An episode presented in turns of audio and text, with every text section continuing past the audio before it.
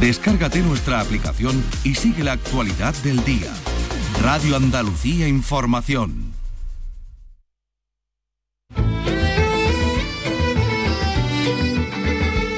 Andalucía es cultura. Con Maite Chacón. Radio Andalucía Información.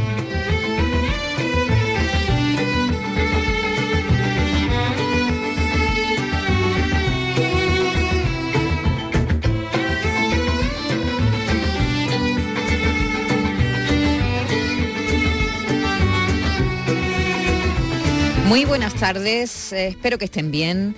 Este fin de semana se ha estrenado en el Festival Internacional de Series que se está celebrando en Cádiz y de la que venimos hablando aquí en este programa, Bretón, la mirada del asesino, una docuserie de tres episodios que narra los asesinatos de Ruth y José, cometidos por su padre, José Bretón, el 8 de octubre de 2011.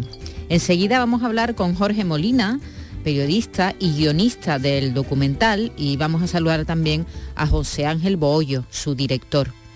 Eh, esto va a ser una de las historias que contemos hoy, una historia terrible. Ayer precisamente se cumplían 12 años de los asesinatos de Ruth y José a manos de su padre que está cumpliendo condena actualmente en la prisión de Herrera de la Mancha tras pasar por varias cárceles, las cárceles de Córdoba, de Villena y de Jaén Hoy vamos a saludar también al profesor de filosofía Alejandro Martín Navarro, que presenta el ensayo sobre Nietzsche, que le valió el premio al Bar de Humanidades. Vamos a, saludarlo, a darle la enhorabuena, que ya le dimos en su momento, porque hoy, esta tarde, en Sevilla, se va a presentar este, este ensayo. Mm, sobre un filósofo que marcó la historia del siglo XX. Conoceremos a la nómina de artistas que van a estar durante la semana de los Grammy ofreciendo conciertos en la ciudad, una de las muchísimas actividades que se van a celebrar con motivo de la entrega de los premios de la música latina. Y, como cada lunes, hablaremos de Picasso con Diego Abollado. Así que empezamos.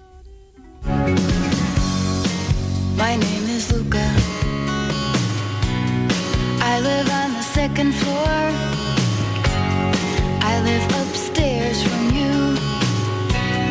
Yes, I think you've seen me before.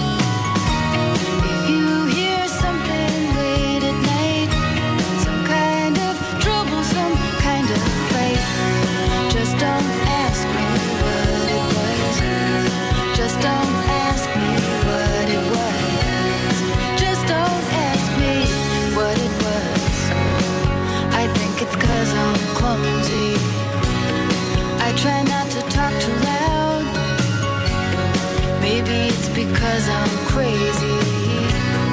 I try not to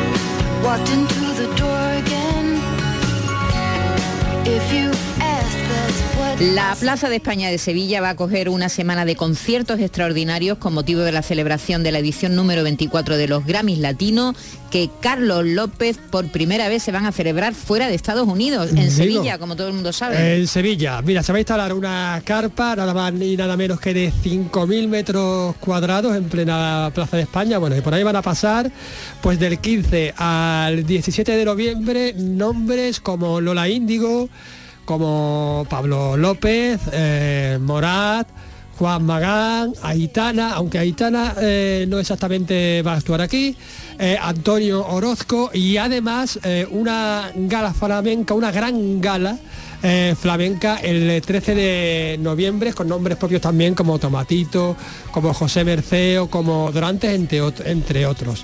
Vamos a escuchar primero al presidente de Universal en España, que es Narcis Rebollo, que es un poco el impulsor, el organizador de, de todo esto. Vamos a escucharlo.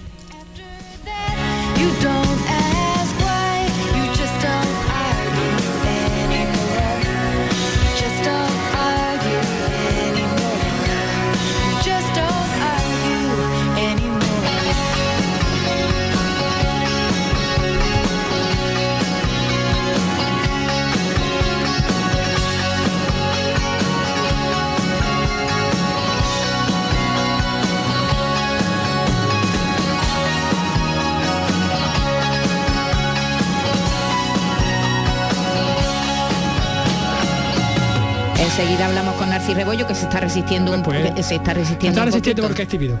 Ve que es tímido. Bueno, si te parece, vamos a aparcar lo- los Grammys. Enseguida vamos con ellos. Venga, dejamos aquí Eh. Exactamente, vamos a, a aparcar la historia de los Grammys, que, eh, bueno, durante, el- ya saben que la entrega de premios va a ser el 10 día 16 de noviembre, pero también sabemos y nos vienen avisando los organizadores que eh, va a haber muchas actividades, con muchos va a haber muchas sorpresas, lo que pasa que, va- que, que la están contando como los singles, ¿no? Sí, sí, de, sí. de los discos, Claro, poquito a poco, poquito poco a poco. poco, poco a poco. Bueno, eh, decíamos que este fin de semana se ha estrenado en el Festival Internacional de Series que se está celebrando en Cádiz, eh, Bretón, la mirada del asesino, una docuserie de tres episodios que se está, mm, eh, está a punto de estrenarse esta noche, se estrena en Canal Sur Radio los dos primeros capítulos, que narra los terribles asesinatos de Ruth y José cometidos por su padre José Bretón el 8 de octubre de 2011. Jorge Molina es periodista y es además guionista de- del documental. Buenas tardes, Jorge, ¿cómo estás? ¿Qué tal, Maite?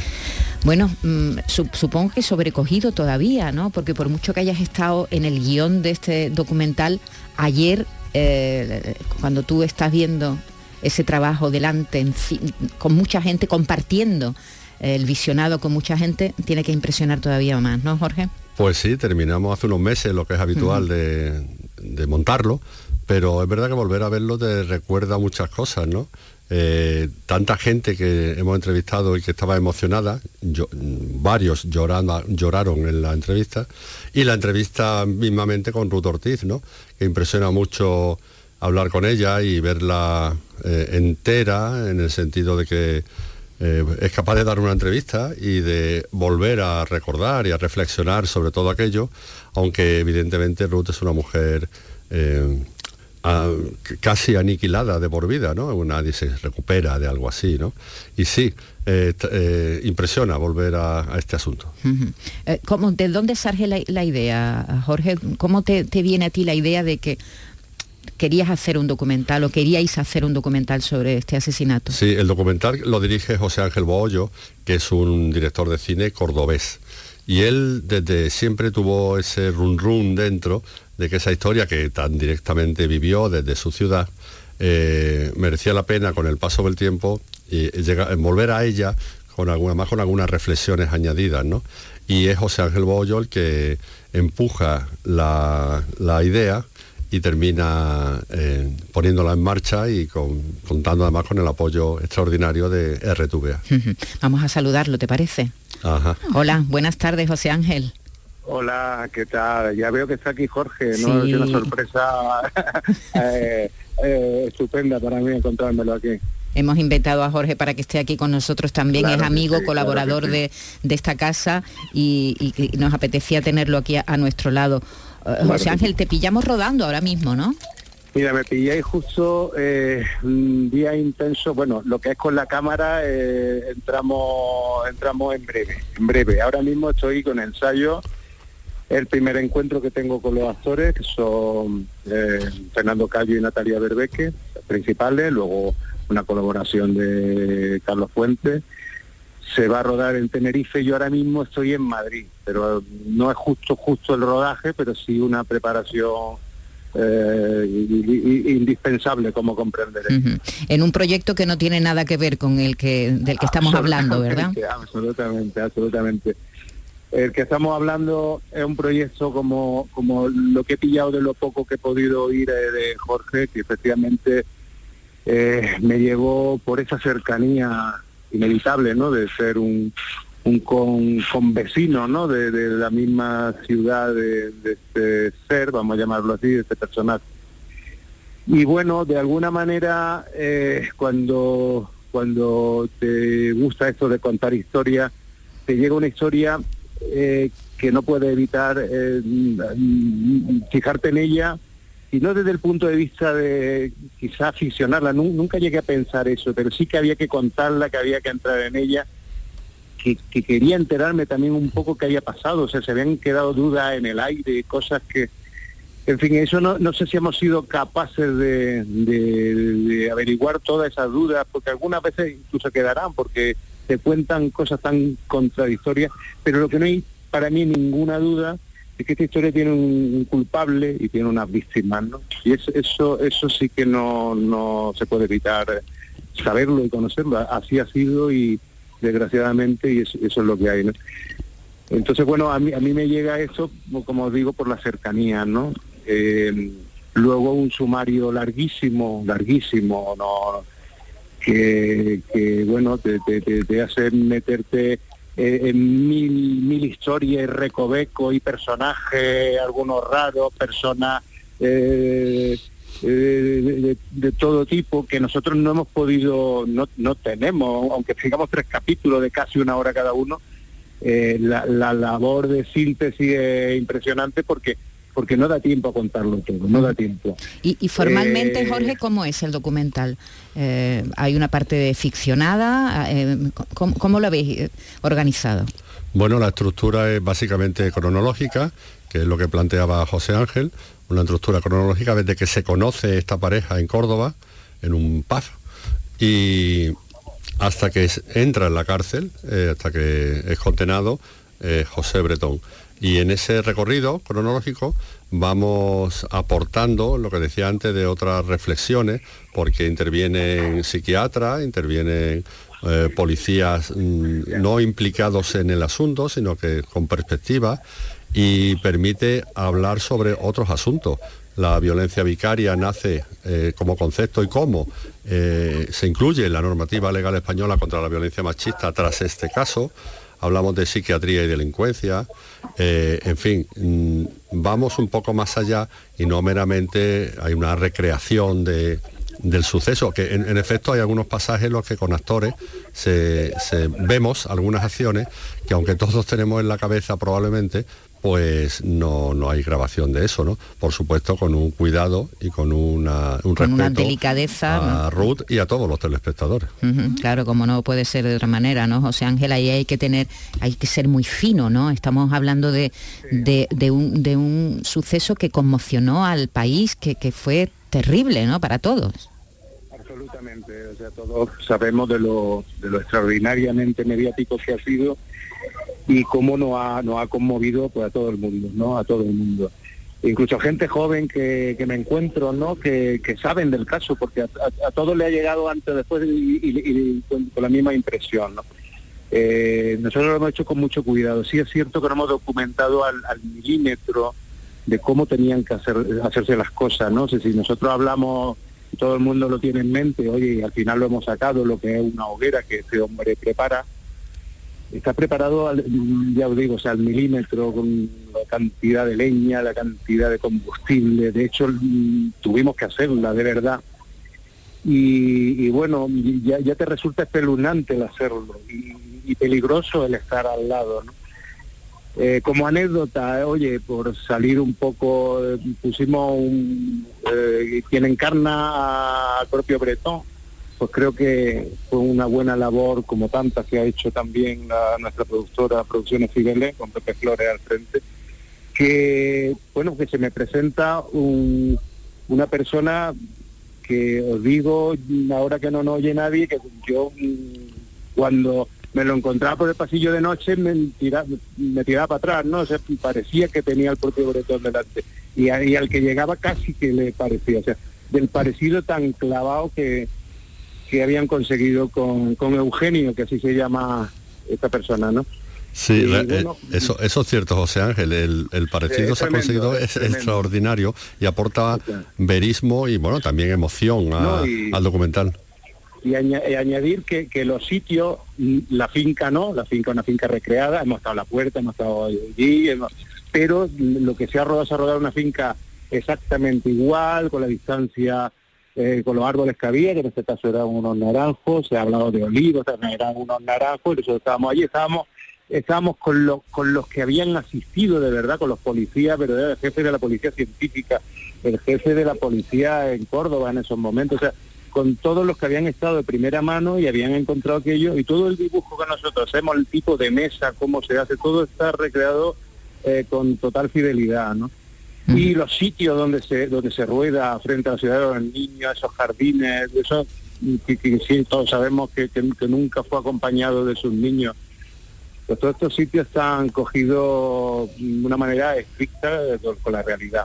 Luego la- la- hemos tenido hemos tenido también mucho cuidado, mucho cuidado porque al fin y al cabo hay otras víctimas, ¿no? Otras víctimas, todos lo sabemos, víctimas que son la propia familia de este, de este, de este, de este personaje, ¿no? Y bueno, pues no, no hemos querido entrar en eso, realmente no hemos querido. O sea, para otros quizá haya carnaza aquí que hay que aprovechar. Nosotros no lo hemos visto nunca así, lo hemos intentado hacer hasta eso con bastante respeto.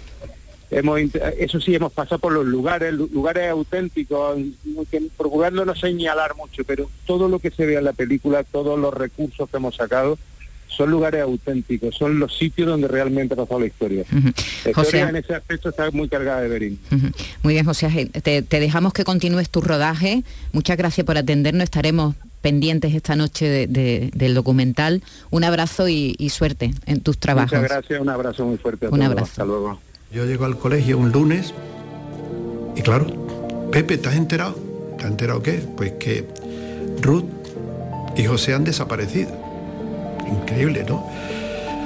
Aquello fue una conmoción en un colegio. Emergencias 112 Andalucía, dígame.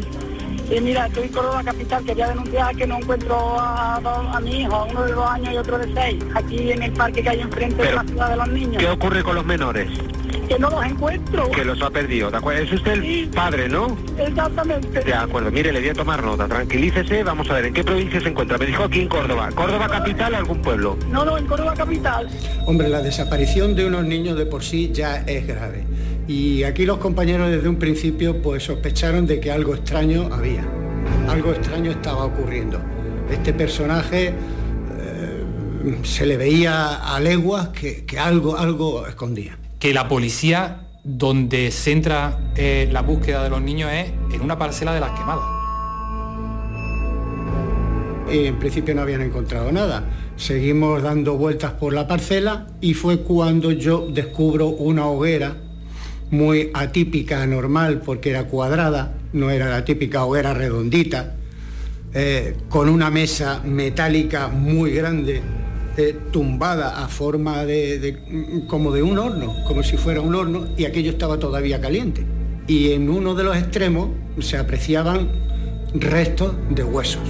La posición que él adoptaba siempre en todo momento era muy colaborador, Exces- excesivamente podríamos decir, teniendo en cuenta que un padre que ha perdido desde hace ya un montón de horas a sus dos niños pequeñitos, pues la verdad que lo que podría estar preguntándonos a nosotros como policías es qué estábamos haciendo para encontrarlos. Tenemos que encontrar a los niños como sea. Sabemos que José Bretón los ha matado, lo sabíamos a ciencia cierta. Solo falta saber qué ha hecho con ellos. En fin, y luego supimos lo que, lo que había hecho con ellos. Jorge, eh, seguro habrá sido uno de tus trabajos, tú, tú estás haciendo muchos documentales, pero, pero seguro que ha sido un, trabajo especial, ¿no? Sí, sí. Eh, es más habitual que otra cosa que los documentales, pues son temáticas que en general encuentra gente que te quiere contar su testimonio, sus conocimientos, etcétera. En este caso eh, teníamos, me, me hice con un listado de, de unas 80 personas y, y al menos segu- seguro 40 cuando cogían el teléfono para ese primer contacto eh, se quedaban impactados porque el recuerdo de aquello en lo que fueron testigos, peritos judiciales, vecinos, profesores, etcétera, le seguía removiendo. Hay una anécdota de una, una, peri- una médico que hizo de perito, o sea, fue al juicio a aportar su conocimiento sobre algo delicadísimo. Eh, sí, se podía de alguna forma saber si los niños estaban muertos cuando fueron quemados. Y eso, eh, que no se pudo discernir, por otra parte, eh, a, a esta médico me, me mandó un mail, dice, no te puedo responder ahora, te respondo por mail, emocionadísima diciendo que quería olvidar aquel asunto. Entonces sí, eh, es así. Ha sido un trabajo, un trabajo seguro. Sí, es muy impactante. Los sucesos siempre son muy Sí, impactantes. Y Y, remo- y- y volver a, a- es como volver a vivirlos, ¿no? Algo que, que impactó a toda la sociedad y de las que todos tenemos recuerdos. Todos, Sí. todos acor- nos acordamos de ese hombre rodeado de policías en la finca. Todos recordamos esos momentos en los que se dudaba de si, si esos huesos eran de procedencia humana o no. Sí. Es decir, hubo ahí tanto, ¿verdad?, alrededor del, Sí. del caso. Allá hubo, hubo un momento clave que se convirtió en un momento de nueve meses, porque eh, cuando se hace la primera análisis de los huesos, como muchos recordaréis, eh, la, forense venida para este asunto eh, dijo que eran de animales. Sí. Entonces, contra el criterio de los policías, que en su experiencia les pareció bastante claro que eran de humanos. Así que como eran de animales, hubo que reanudar la búsqueda. Y durante ocho o nueve meses se de- movilizó desde, el- desde los geos hasta los equipos de submarinistas, los perros, helicópteros, nos lo cuenta el comisario jefe que hemos escuchado ahora, que por cierto fue uno de, el comisario jefe, fue uno de los que terminó llorando durante la entrevista al recordar todo aquello. Entonces ahí, ahí eso, esa, e- ese, ese error, pues prolonga la agonía nueve meses de una forma brutal y por fortuna, con un golpe de azar, ya que se le enseña a otro forense muy reconocido, Francisco Echevarría, eh, una foto, la foto de los huesos, y le dice a esa persona que venía de Córdoba, estaban en Extremadura, ah, son huesos humanos, y el otro se queda impactado. Humanos no, dice la forense que son animales, dice, no, son claramente humanos. Y ahí se desencadena ya el final de, de la historia en cuanto a la investigación. Bueno, y la madre de, de Ruth y José, cuéntame. Pues eh, Ruth está viviendo ahora en un pueblo serrano de Andalucía, donde prefiere eh, ser, ser olvidada su cara. Ya me contaba que sigue caminando por de paseo, entrando en bares y nota ese run de... mi- de gente mi- que la reconoce. Exacto. Quiere ser olvidada en ese sentido. Ella es veterinaria de la Junta de Andalucía, fue su, lo que estudió. Y se levanta tempranísimo, su trabajo es básicamente en mataderos, se levanta tempranísimo, se va a trabajar. Y, y me parece una mujer heroica. Cuando estuvimos hablando con ella, eh, ¿Cómo, cu- cuando la llamasteis, ¿cómo reaccionó? pues mira, tengo que decirte que, que, bueno, fue muy amable, muy cordial, nos concedió la entrevista y añadió que lo hacía porque estaba implicado Canal Sur en este proyecto, porque agradecía especialmente a Canal Sur el tratamiento que se le había dado y la ayuda que se le había prestado eh, desde el mm, plano que lo puede dar un medio de comunicación. Y ella vive en una casa modesta y una casa pues bastante desangelada. Le pregunté, no había fotos de los chicos en la casa, le pregunté si, off the record, esto lo, lo puedo contar aquí, no sale en el documental, si, si había tirado las fotos que le sobraban de su vida anterior, las fotos con él. Y dijo que, que la caja seguía cerrada mm, 12 años después, porque no se atrevía a abrirla y a, y a clasificar las fotos para tirar unas y quedarse con otras. Y seguía cerrada la caja. Fíjate tú- hasta qué punto se sangra por la herida cuando te pasa mm, algo inimaginable en cuanto a horror.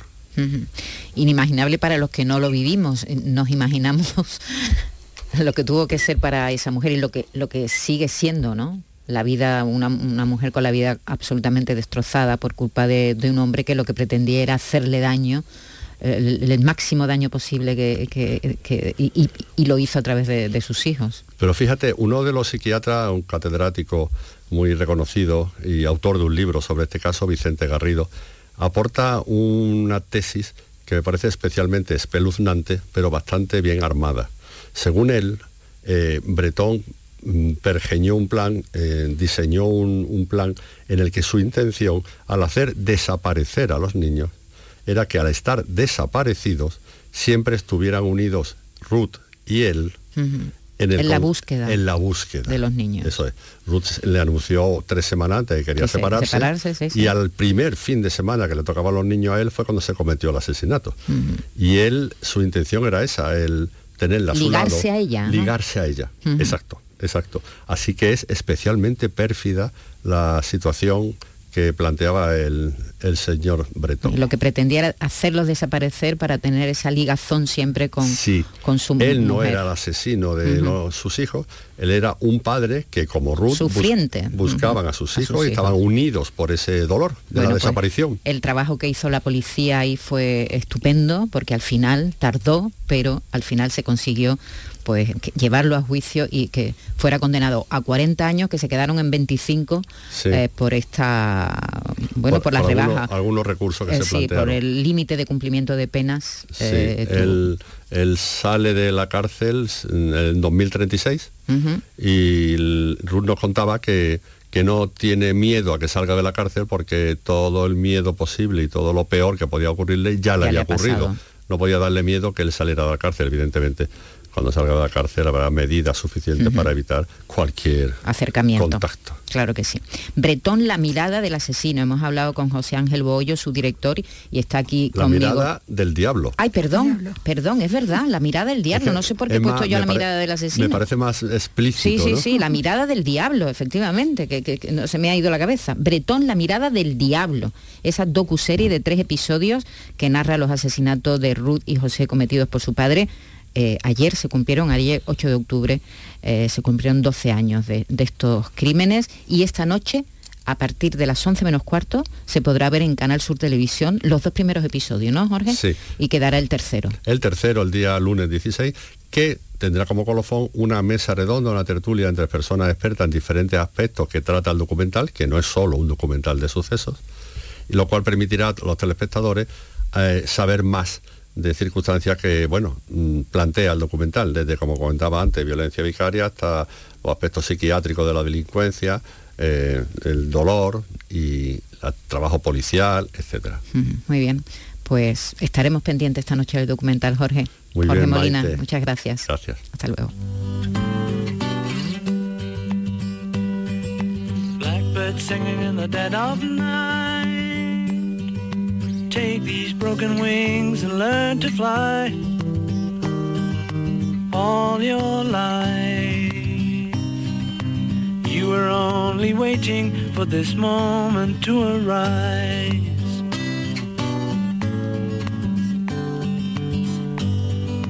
Blackbird singing in the dead of night. Take these sunken eyes and learn to see all your life. You were only waiting for this moment to be free. Blackbird fly. Blackbird fly into the light of a dark black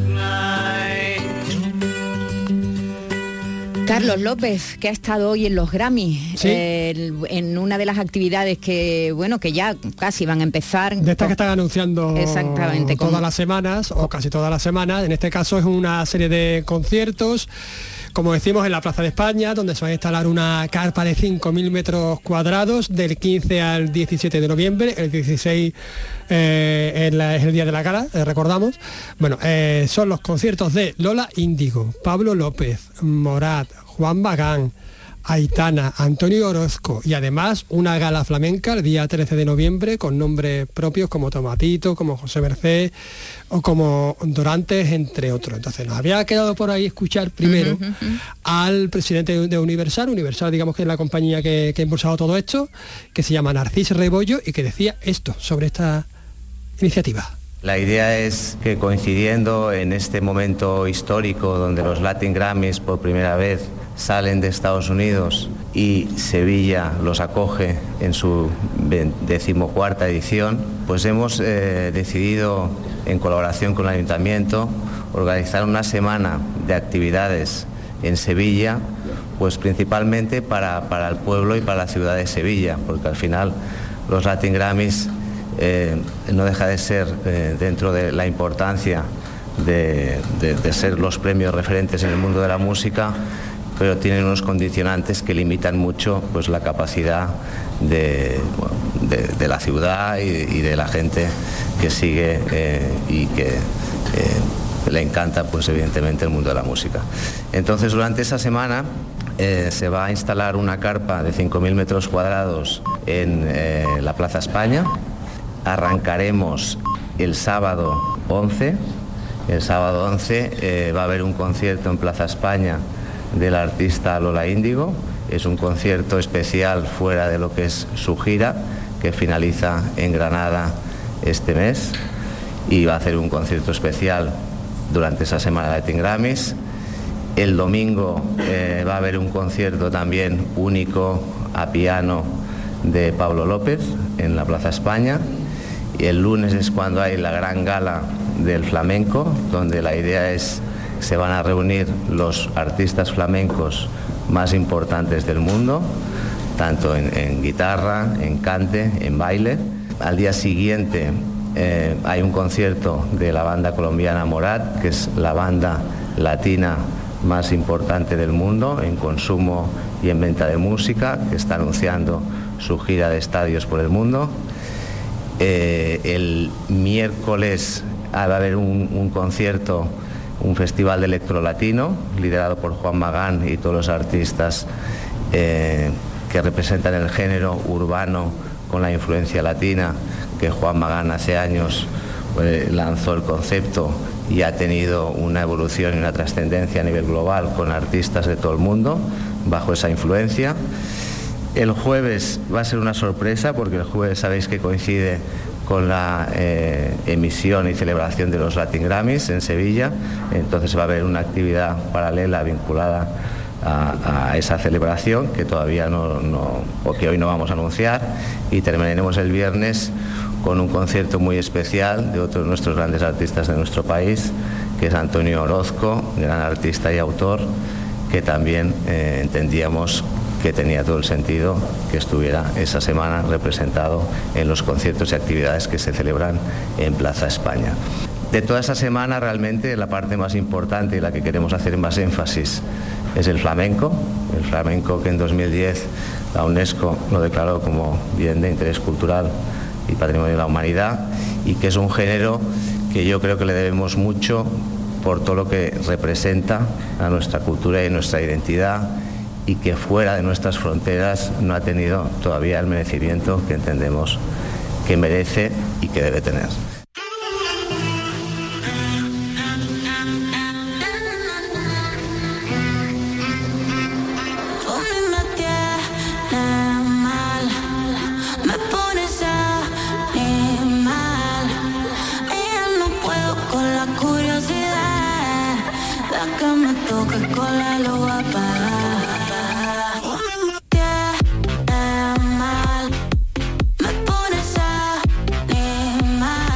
Es Lola Índigo, Está ¿no? en Lola Índigo, que por lo que sea algo le pone animal.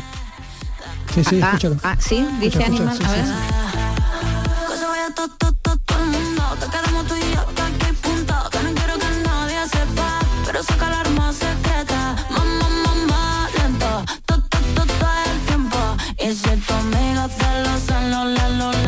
Por cierto, hablando de los Latin Grammy y los latinos, ¿te- ha- ¿has visto lo- la queja que de algunos flamencos diciendo que eh, la nominación de, al Lami Gratino Flamenco está trufado de artistas que no son del género? Claro, pues un poco, un poco por ahí van las cosas ahora eh, con respecto a lo que te voy a, contar. Porque bueno, he, he tenido oportunidad de, hablar con algunos flamencos, otros también ha hablado en la, han hablado ellos en la rueda de prensa.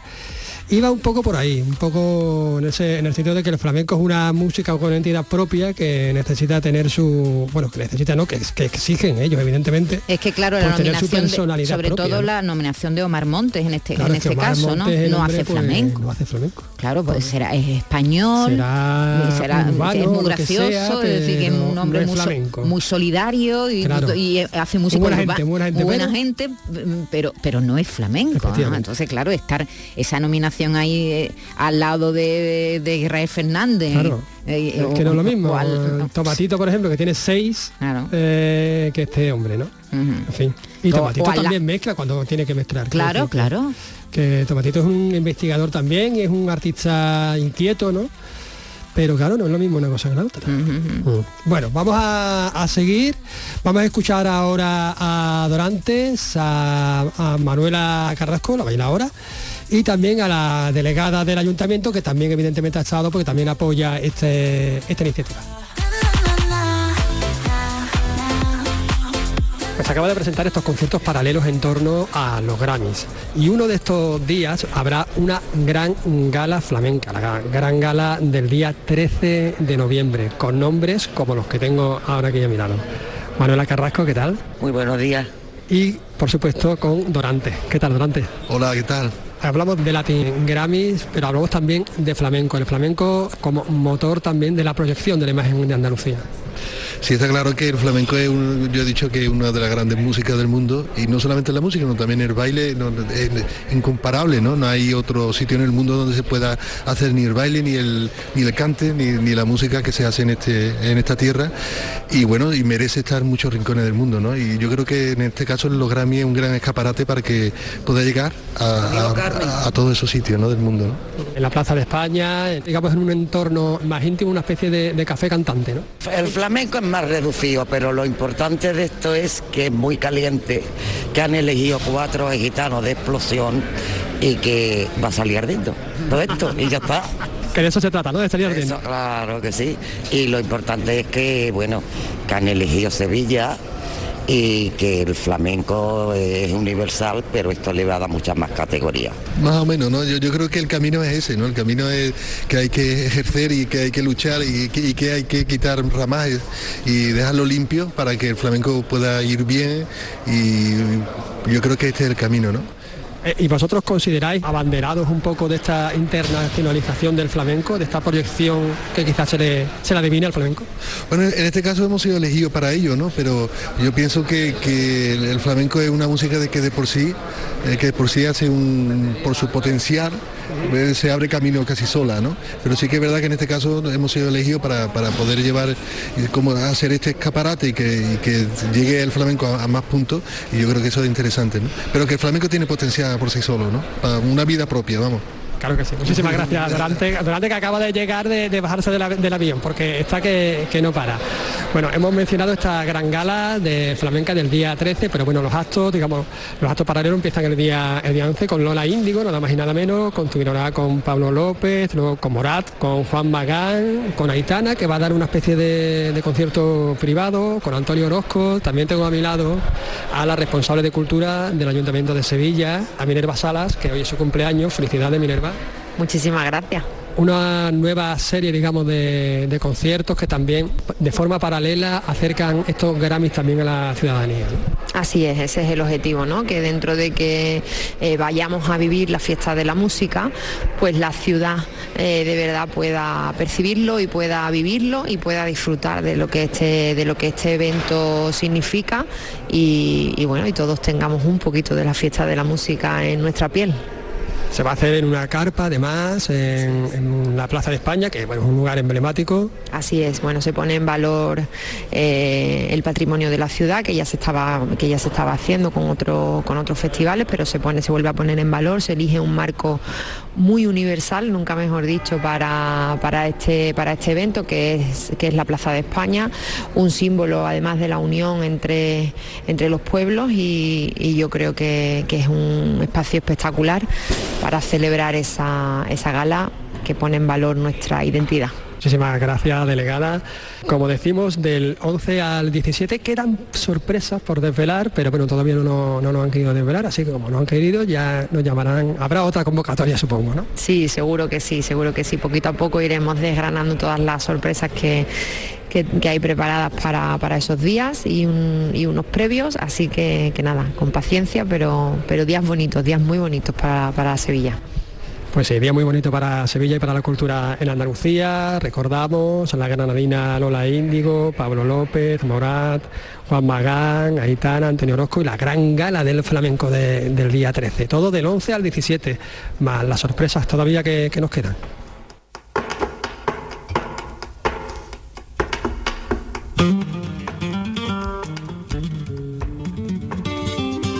Vamos a escuchar ya, por supuesto, al flamenco que más Grammy tiene del mundo mundial, a Tomatito y también a José Merced.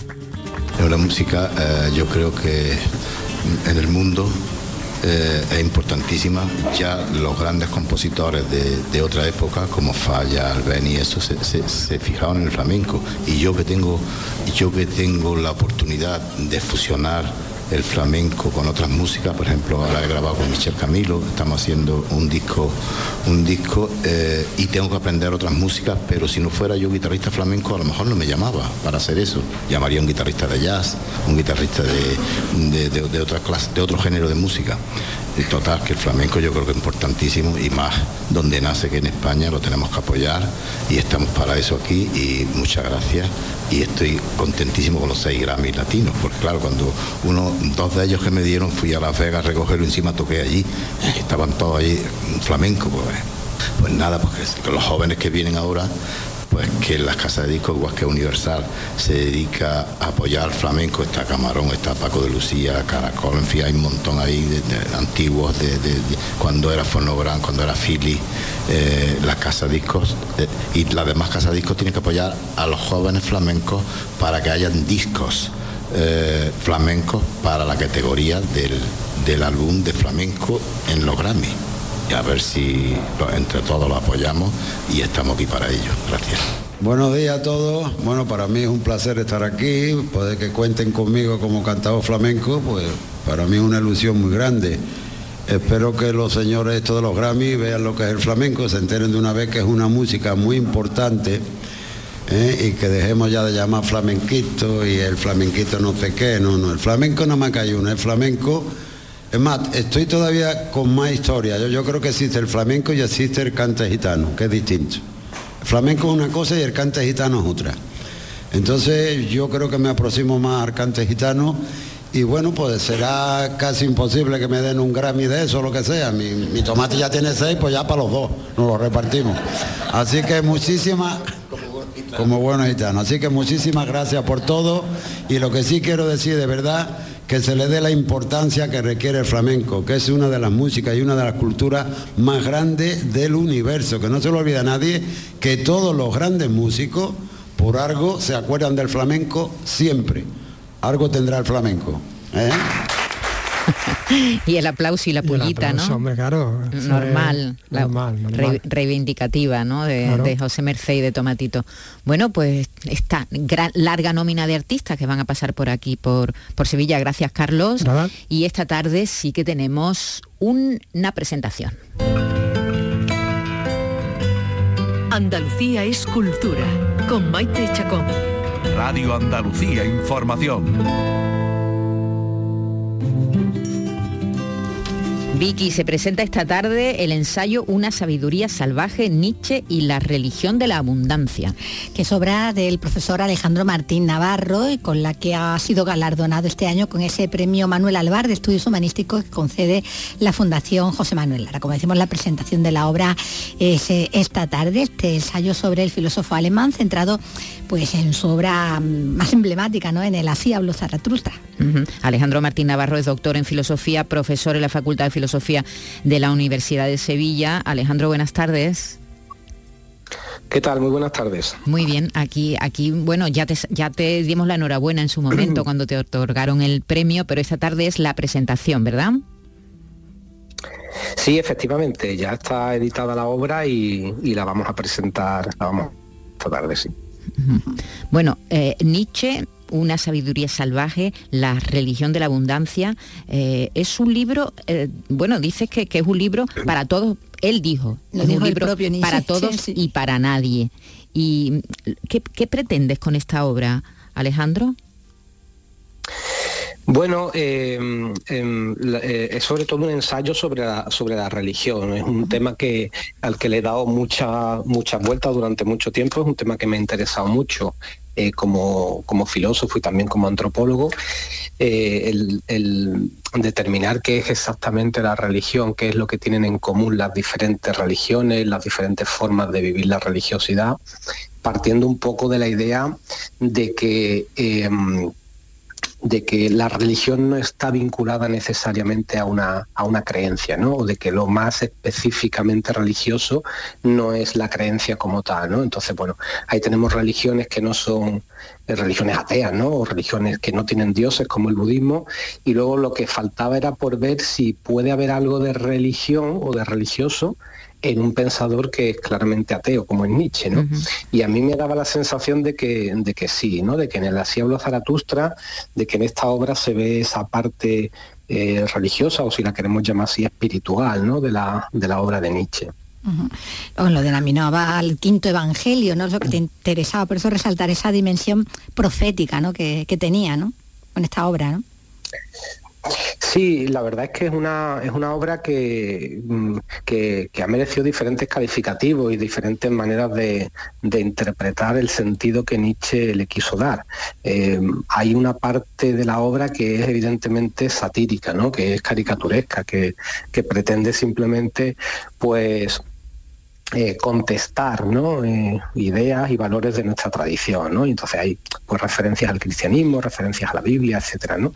Pero luego el propio Nietzsche dice en diferentes ocasiones que, que él entiende su libro como, como, un, texto sagrado, ¿no? Y lo pone a la altura de los Vedas y a la altura de la Biblia y, como una especie de, pues eso, de texto religioso que según él, pues la humanidad necesitará en algún momento. Bueno, aquí no supongo que parte del reto ¿no? a la hora de, de abordar esta, esta obra ¿no? es a que no, que no quedara demasiado eh, para expertos, ¿no? para, para filósofos, demasiado erudito, ¿no? pero que tampoco perdiera en el camino ¿no? para hacerlo accesible eh, el rigor académico, ¿no? Eh, guardar bien equilibrio, ¿no? Sí, bueno, ha sido un poco esa la, la, la dificultad y en realidad la dificultad que tenemos muchas veces los que nos dedicamos a, la- las humanidades desde el ámbito de la investigación, ¿no? que eh, en, algún momento, de vez en cuando, hay que... eh, hay que aproximarse ¿no? al, público oculto, al público general, que no necesariamente comparte la, la formación de uno, ni los intereses, ni, ni el lenguaje, ¿no? Y entonces, mm, igual que el propio Nietzsche escribió, ¿no? En su, en el subtítulo de la obra, que ese libro era para todos y para nadie, yo decía en el, en el comienzo de mi ensayo que me pasaba un poco lo mismo, ¿no? Que, que mm, eh, intentaba escribir un libro que fuera interesante para gente del mundo de la filosofía, pero también para gente que viene de fuera, ¿no? Y que, eh, bueno, pues desde el mundo de la, de la literatura o desde el interés general por la cultura, pues pudiera interés, pudiera tener interés en esta, en estos temas y en estas ideas, ¿no? Y yo creo que al final el resultado ha sido, por lo que me va llegando, bastante, bastante aceptable, ¿no? En ese sentido, ¿no? Ha sido un libro eh, legible y que, y que llega, ¿no? Que llega a un gran público. Muy bien, pues esta tarde a las, a- creo que es a las 7, ¿verdad? En la Fundación José Manuel Lara va a estar Garmendia allí acompañándote, Ignacio Ignacio Garmendia. Garmendia, Eh, pues el premio al Bar de Estudios Humanísticos de este año, de 2023, ya está en la calle, ya está publicado y esta tarde se presenta. Un abrazo, Alejandro Martín Navarro. Muchas gracias por atendernos. Muy bien, muchísimas gracias a vosotros.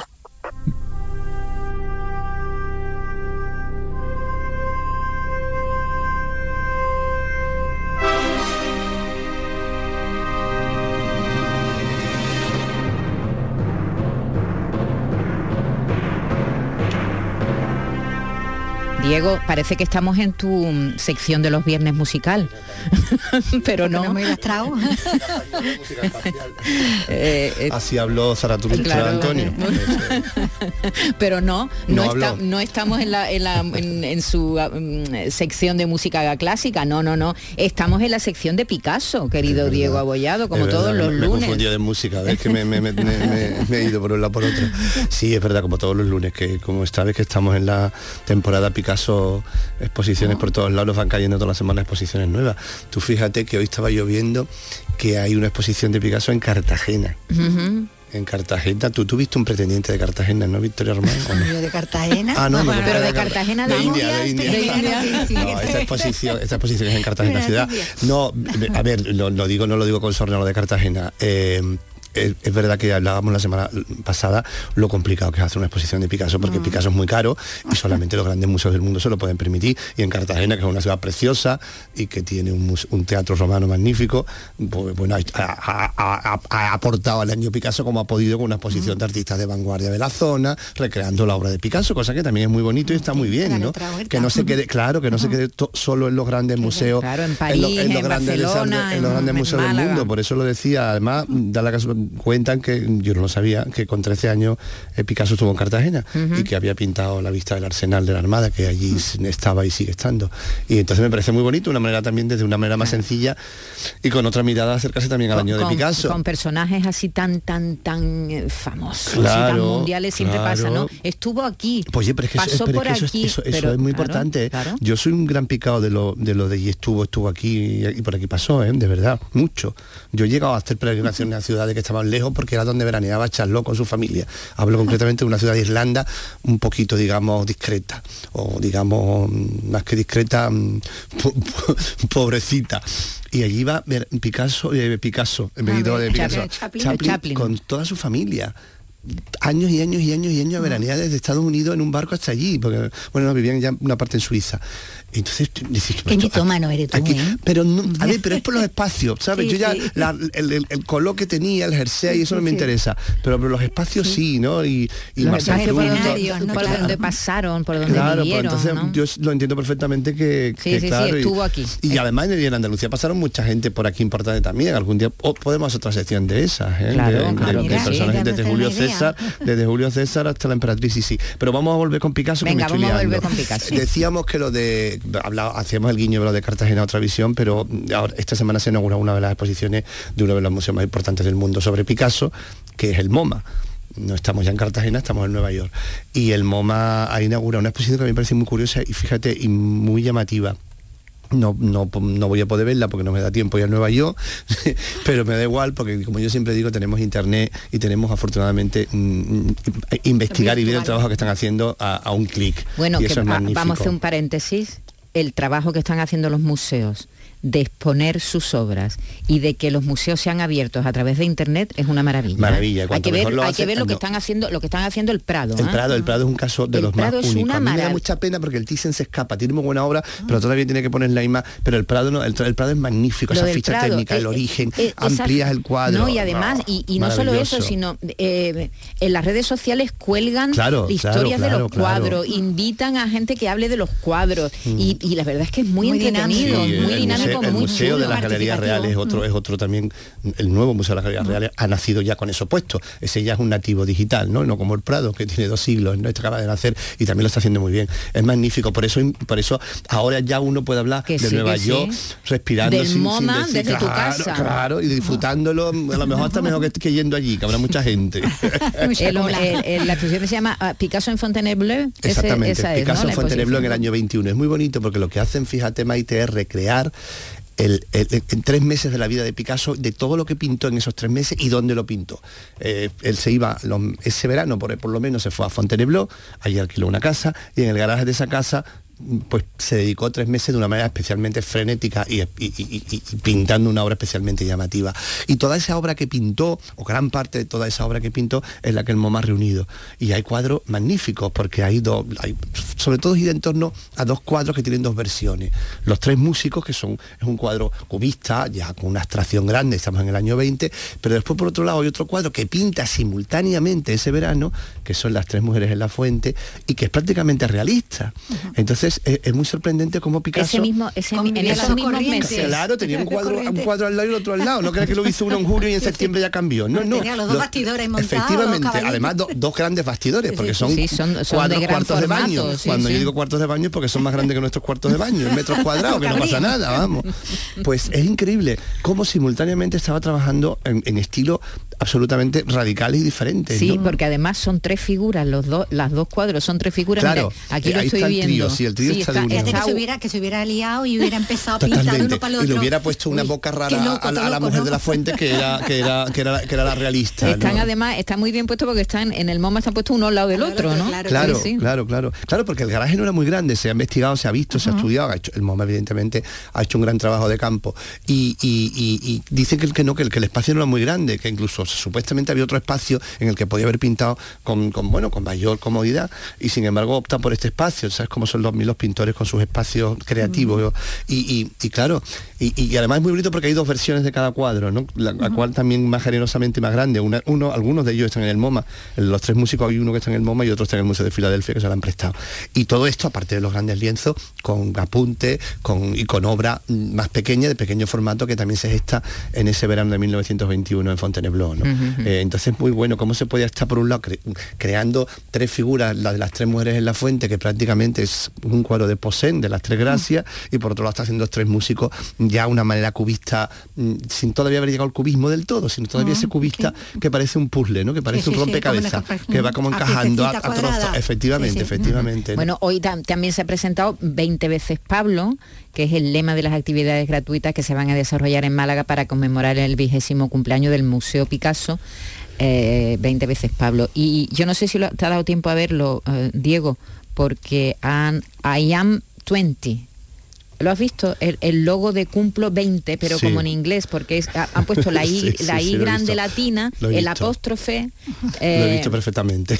hay la M ¿Y qué pasa? y el ¿No? 20. Pero que te gusta, ¿no? No, ¿Que sí, sí, es- Eso, es- es- eso. con un fondo naranja y las letras blancas. Naranja siempre fue el color corporativo del museo desde, Sí. desde sus orígenes, cosa Sí. que además ha sido- muy bonito porque entonces el naranja no era un color que sirviera a muchas corporaciones. ¿eh?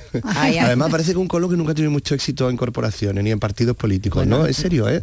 Bueno, mira, sin más ciudadano Ciudadanos. naranja, ¿no? Y nosotros nosotros te- tenemos naranja. pero nosotros nos va muy bien. Llevamos muchos años con el naranja.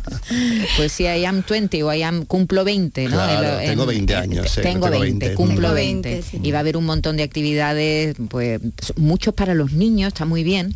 Eh, justo el día 27, que es, es cuando se celebran los 20, los 20 años de la apertura del museo. museo. Es el día cumbre, diremos, pero tanto antes como después va a haber actividades, y no solo aquí, también en algunos sitios en París va a haber una actividad, en fin, que hay cositas Sí que es verdad que, si hay alguien, que si hay una de las, de las ciudades picasianas o de los grandes museos de la ruta picasiana que tiene más derecho que nadie a celebrar cumpleaños, Es somos Málaga, nosotros, que. París que celebra otras cosas, ¿eh? y sí, no, es verdad, y Antibes que celebra otras cosas. No, y es verdad que pero Museo verdad Picasso que- de París es una maravilla. No, el Museo de Picasso de París es una Es- tremenda es maravilla. Una maravilla, para- una porque además total. tiene una medida per- para mí perfecta. Sí, sí, absolutamente. Es un magnífico. paseo no muy largo, ¿verdad? Mm. Y, y- Y además lo bonito que quedan los, los cuadros de Picasso en un, en, un, en un hotel histórico del siglo Sí. XVIII como es donde está, En ¿no? Que es increíble lo bien que queda, ¿no? Mm. Pues ese día, el, el día que se celebra, en el día de los impuestos del Estado, que lo que, que, que hagan fiesta en ese museo, porque como tú sabes, ese museo es parte de todos los impuestos que tuvieron que pagar los herederos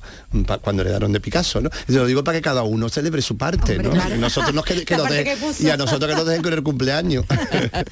claro que sí. Por cierto, eh, exposiciones, exposiciones. Ya lo dijimos al principio de esta sección que se va a hablar mucho de Picasso durante todo este año y sobre todo en octubre, porque en octubre es octubre Claro, el mes picasiano, que siempre el se llama el octubre picasiano, que el octubre picasiano ya llevaba mucho tiempo, Sí, incluso antes del museo, son- se, sí, celebraba sí. la casa museo, que, hizo un- siempre una labor magnífica, claro, es verdad que el museo por la importancia que tiene de obra, pero bueno, y que ha hecho también en este año el 50 aniversario de la muerte de Picasso, Por cierto, ha tenido también eh, una exposición mira, magnífica. mira Diego, una noticia. Ya conocemos el premio de músicas actuales Premio Nacional. 2023. Ah, sí, lo he visto, lo he visto Sí, hoy. Rodrigo lo he visto Cuevas. hoy, me encanta, sí, sí, lo he visto hoy. Rodrigo Cuevas se llama.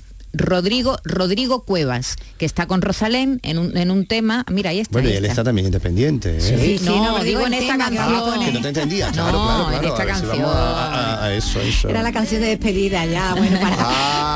Recordar que bueno que el cantante asturiano pues se lleva este premio nacional de, de nuevas músicas actuales, eh, porque bueno, el jurado ha destacado la singularidad de su obra, que une música tradicional folclórica y música popular contemporánea, además de la intensidad de sus directos y ese imaginario sumamente personal, esas performances que, Como es, que él ¿verdad? Él monta, como ¿no? es de- de- sí.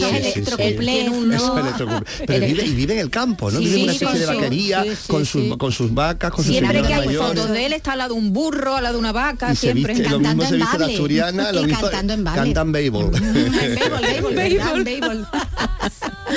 Pues Rodrigo Cueva es el, el músico de que este año va a ha recibido esta alegría, ¿verdad? De, Este premio pre- que concede el Ministerio el de, de Ministerio, Cultura. exactamente, eh, por el que, bueno, hay desde Serrata, Silvia Pérez Cruz, a Rosalén y otros tantos artistas que, que lo tienen. Y con Ese él... que lo- estaba poniendo la lavadora cuando lo llamaron.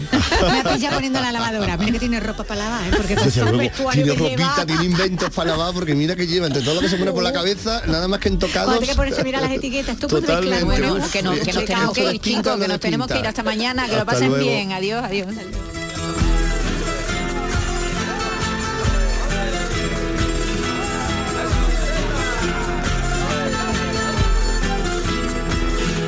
María, si vas al Prau.